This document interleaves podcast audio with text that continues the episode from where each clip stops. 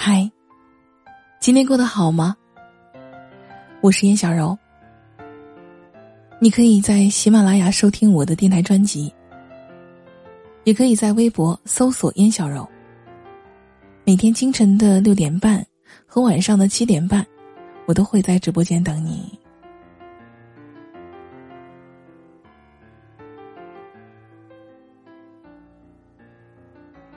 二十岁出头。正好处在一个尴尬的年纪，似乎看透了生活，实质却依旧单纯；似乎应有尽有，实质却一无所有。内心身怀雄心壮志，却又不得不脚踏实地。身处二十岁这个尴尬的年龄，确实会有些迷茫，也会有些无奈。但是每当背起行囊的那一刻，我就明白有些事情现在不去做，再也不会去做了。有人经常会问我：“你认为旅行的意义是什么？你在路上都做什么？”我不能告诉你旅行的意义是什么，或许旅行本身就没有意义。不过，既然有人问后面的一个问题，那我借此机会来分享一下我在旅途中经常会做的十件事儿。因为我觉得这些都是到八十岁之后想起来都会笑的事情。第一件，走很远很远的路。每次去旅行，走路。大概是必须的一件事儿。比起去那些到哪儿都在路上伸手拦出租车，然后和这个城市擦肩而过的方式，我还是更喜欢用自己的双脚去丈量这个世界。曾二十八天徒走于广袤无垠的西藏，也穿越在神秘色彩的奥泰。他行走于美丽的大西北这片炙热的土地上，或者漫步在一个城市的街道上，感受一个城市和其他地方不一样的氛围。只有这样从容的方式，才有机会撞见不同的人，去发现发生在身边意外的惊喜。用自己的脚步去行走。这样可以在想停下来的时候停下来，也可以兴奋的想要奔跑时也能随时的狂欢。然后，我会把每一天走的步数都捐出去。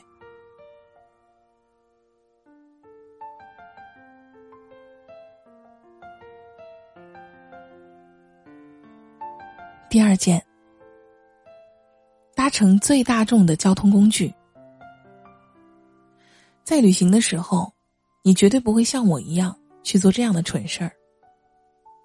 为了听一对母子有趣的对话，到站了不下车，一直听到他们下车为止。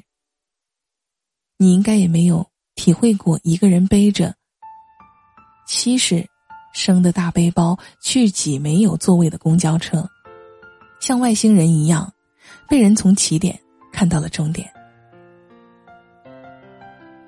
其实，乘坐大众交通工具可以带我到不同的区域，这样你可以观察到最真实的当地人。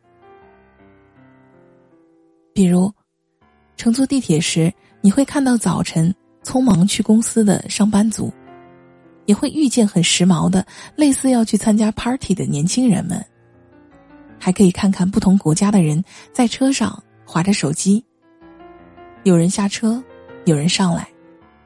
有时候，人们的脸上浮现的是笑容，亦或皱着眉头在担忧。用一个车厢、一段路的时间，好好的捕捉这些城市百态。第三件，去寻觅舌尖上的美味。不知道你发现没有？当我们在一个城市旅行的时候，在某一个特定的区域里，你总会看到有些当地人会在下班回家时顺手提的袋子。如果这样呢，你就不要犹豫了，那肯定是让人每天都想吃的美食。就像你去重庆就要吃一次真正的火锅，西安要吃肉夹馍，去红河一定要吃烤豆腐一样。其实每个城市都有属于自己的味道，而这些很有可能都是日后让你念念不忘。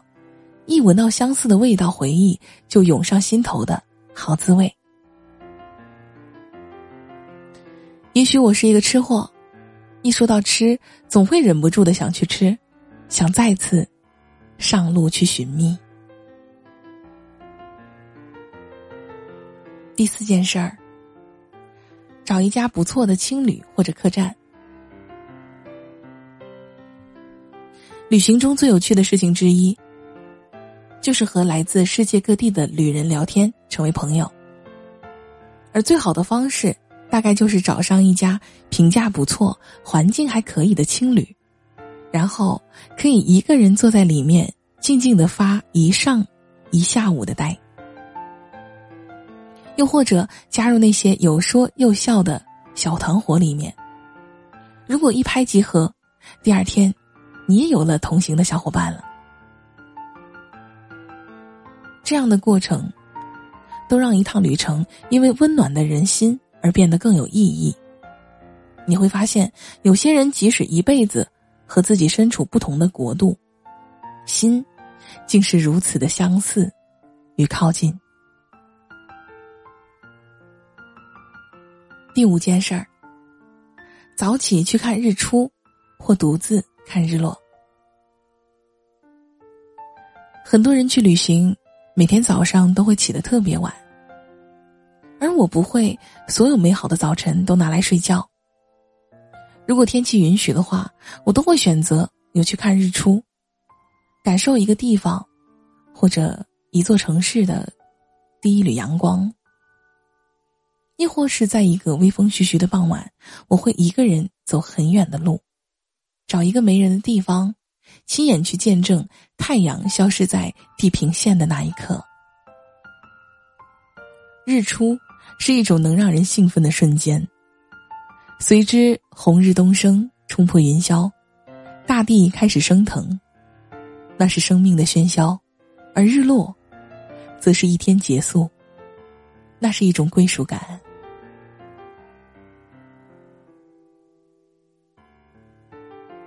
第六件事儿。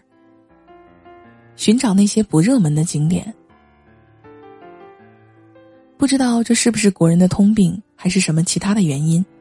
反正生活里经常听到这样的声音，说是某某某地方商业化太严重了，某某某地方的人太多了，某某某地方太没意思了。可是，即使这样，到最后不想去的地方都去了。但是去完这些地方之后，我通常还会想办法去找一些人不太多的地方，走走，逛逛，吃吃。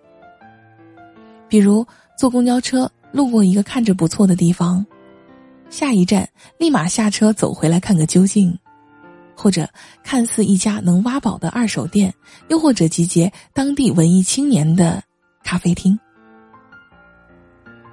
他们也许不有名。但却是你在旅途中最美好的偶遇。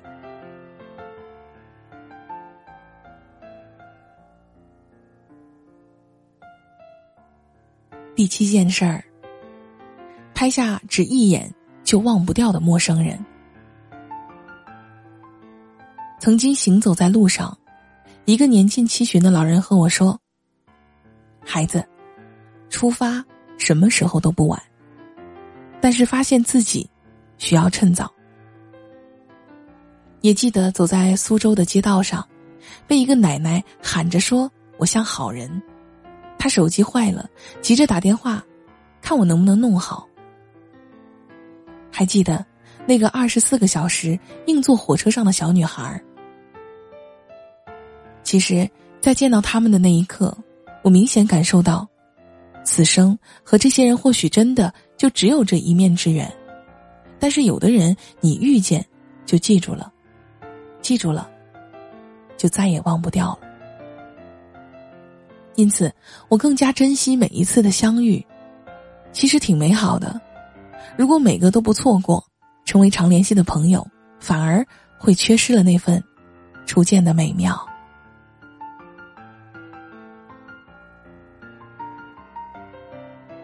第八件事儿，尽量的去成为一名志愿者。在某个夜晚，帐篷被吹飞了，一句扎西德勒，就收留了我一晚上的藏族妈妈。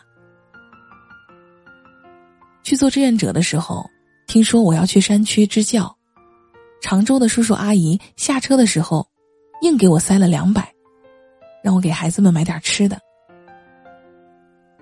有时候会有人问我，为什么别人都在质疑，而你却一再坚持去做这些事情？其实，只是想把自己在路上得到的这些爱拿出来，分点给需要帮助的人。所以，去到一个城市之前，都会找一些志愿活动，尽自己的微薄之力去温暖一些普通的人。我一直觉得，带上爱出发才是旅行最终的信仰。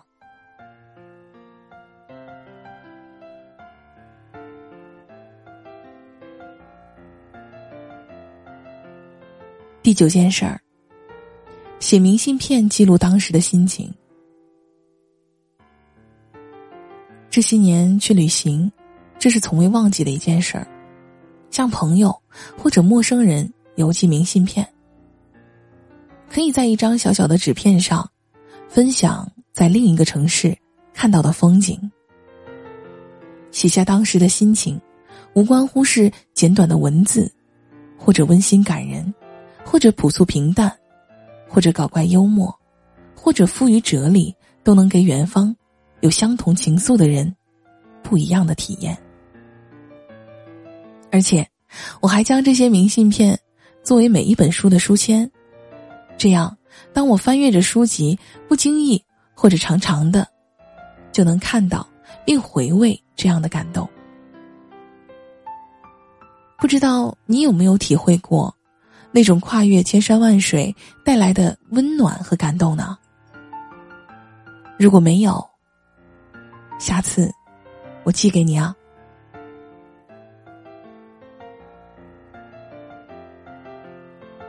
第十件事儿，去当地的图书馆和校园走走。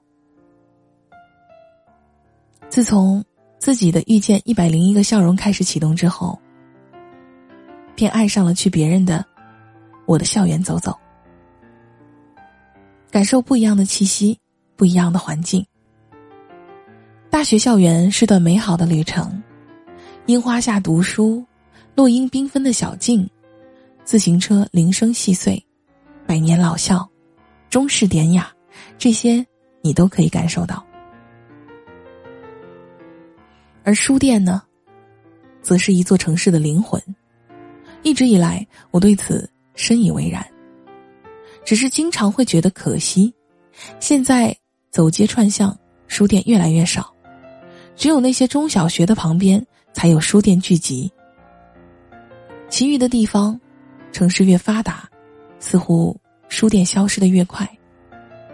当然，这也与网络的发达有脱不开的关系，人们足不出户就可以购买到想看的书，方便实惠，送货上门。所以，每到一个地方，我也会去拜访这个城市。一些独特的书店，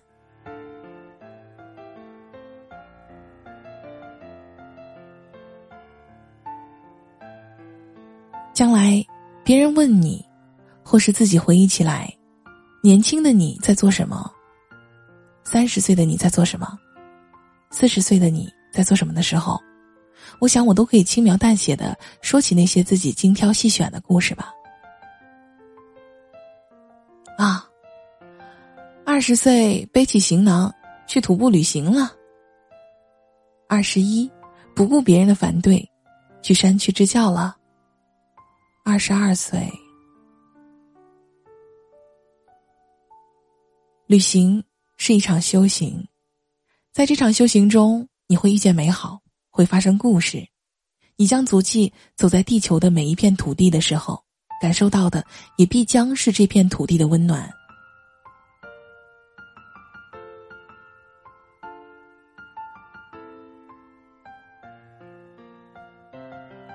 你会发现，在旅行的过程中，你会遇见这个世界。可能是第一次遇见，却已相识已久，很微妙，也是真的，很知足。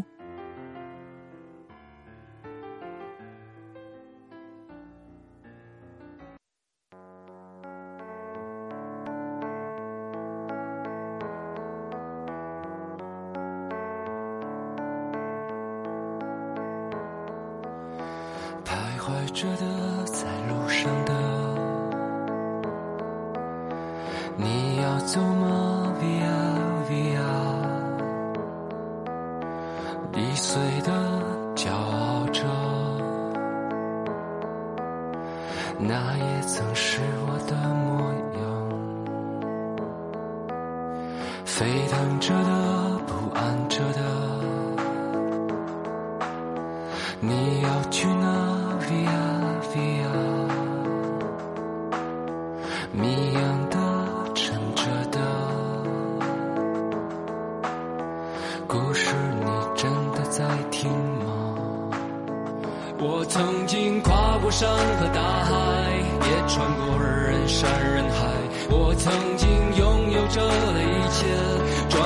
都飘散如烟。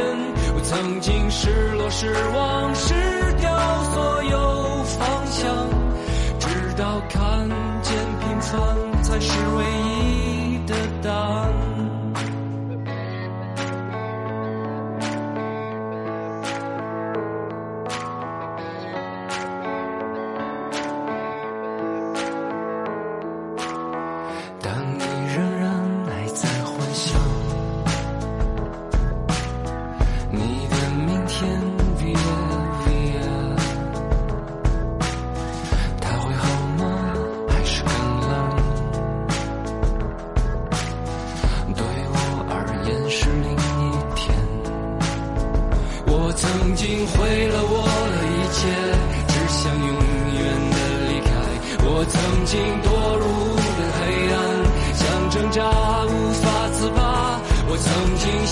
想他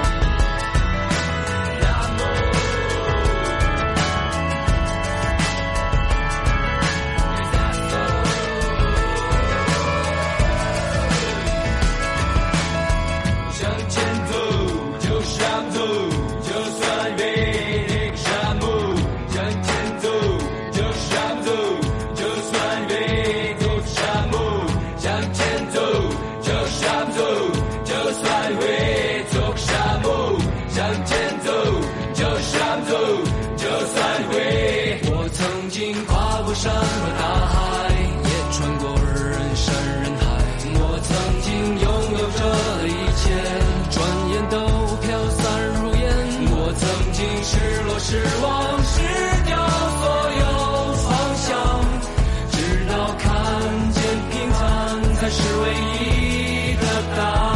我曾经毁了我的一切，只想永远的离开。我曾经堕入无边黑暗，想。挣扎无法自拔，我曾经像你，像他，像